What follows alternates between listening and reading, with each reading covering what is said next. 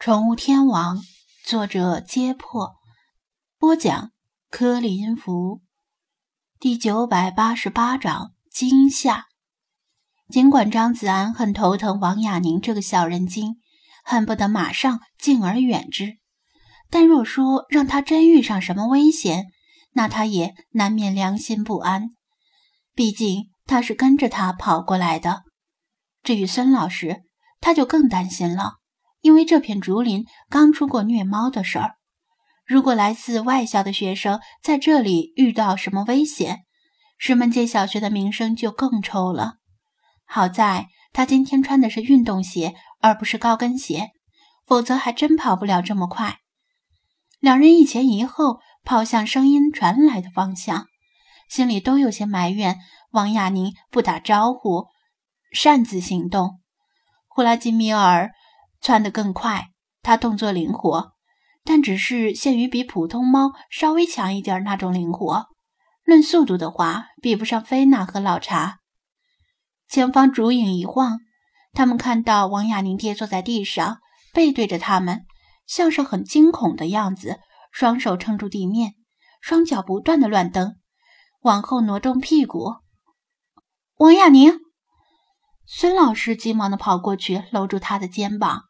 从头到脚仔细检查他的身体，发现他似乎没有受到伤，只是灰头土脸，蹭了很多的土，这才多少放心了。王亚宁同学，你怎么了？孙老师紧张的问道。王亚宁脸色惨白，嘴唇颤抖，目光僵硬的盯着前方，颤声说道：“我。”我好像看到你们说的那尊猫神雕像了，他他好像还冲我笑来着。什么？孙老师不敢相信自己的耳朵，以为自己听错了。王亚宁同学，你清醒一下，你是不是吓糊涂了？那是一尊雕像呀，怎么会笑呢？真的，真的是在笑，我没有看错。王亚宁捂着耳朵，尖声的叫道：“为什么你不相信我？如果他没有笑，我怎么可能害怕一尊雕像？”好了好了，王亚宁同学，你冷静一下。孙老师暂时放弃了争辩，急忙劝慰道：“张子安和弗拉基米尔已经一左一右绕过他们两个，冲到前方，戒备的仔细观察四周的动静。”清风吹拂，竹林沙沙作响，数百根婆娑摇动的竹子令人眼花缭乱，总觉得竹林里藏着什么东西。当然，也可能是视觉上的错觉。张子安以眼神询问弗拉基米尔是否看见了什么，他摇头否定：“喵了个咪的！我说了，我就是一只普通猫，又不是神仙。”目前为止，除了在宠物店门口的破门一击之外，弗拉基米尔确实表现的与普通猫一般无二，既不像老查那样一看就是世外高猫的样子，也不像菲娜那样行经之地万猫臣服，跟星海也相差甚远。正如他自己所说，他似乎真的没有超能力，泯然众猫。但是张子安知道。弗拉基米尔有特殊的能力，而且是非常可怕的能力。俗话说：“好汉长在嘴上，好马长在腿上。”弗拉基米尔就是如此。他拥有强大的说服力与煽动力，具备出色的领导能力和领袖气质。明明没有超能力，却不乏身先士卒的勇气。这些在某种意义上是比任何超能力都更可怕的能力。毕竟有句古话：“劳心者治人，劳力者治于人。”张子安有心进入竹林搜索，但又怕他和弗拉基米尔离开之后，猫神雕像又杀个回马枪，再次惊吓到王亚宁和孙老师。而且猫神雕像似乎越来越嚣张了。以往他总是于夜间出没，但现在是正午阳光正强的时候，他居然堂而皇之的现身。这似乎可以说明他的力量越来越强。至于王亚宁说他在笑，如果是真的，那他可能已经离死物越来越远，越来越接近真正的精灵了。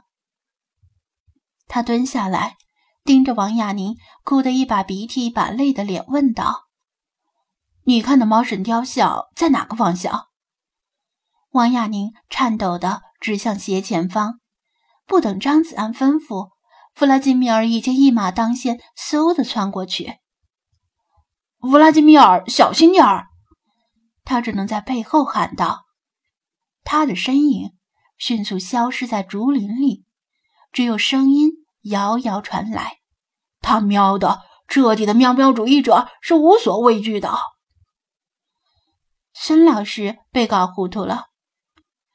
你的猫干什么去了？撒尿去了。张子安随口敷衍，然后。又用责难的语气向王亚宁问道：“刚才到底发生了什么？你为什么自己单独离开，也不跟我们说一声？”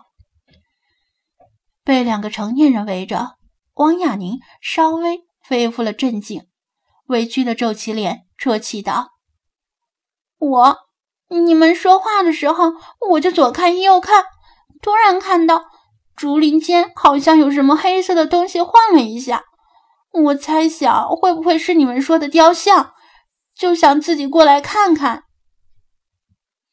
他虽然没有明说，但张子安根据他的性格猜到了他的心路历程。他肯定是想自己找到大人们都找不到的猫神雕像，然后立上一功。所以谁也没打招呼，就自己跑过去了，而且还是悄悄跑过去，生怕别人跟他抢功。孙老师冷着脸说道：“你这孩子，我以为你是沉稳冷静的性格，怎么能这么冒失呢？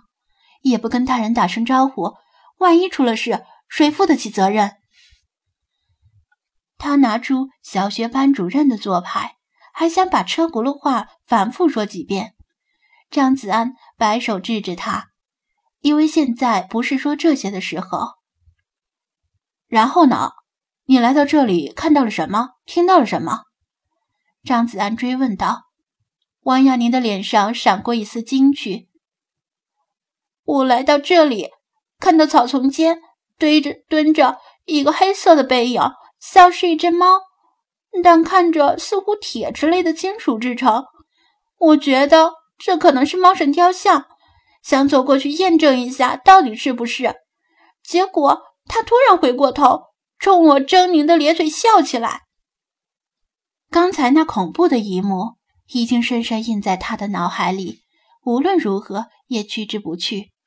每当回忆起来的时候，那股发自心底的原始恐惧就彻底攫取了他仅存的勇气。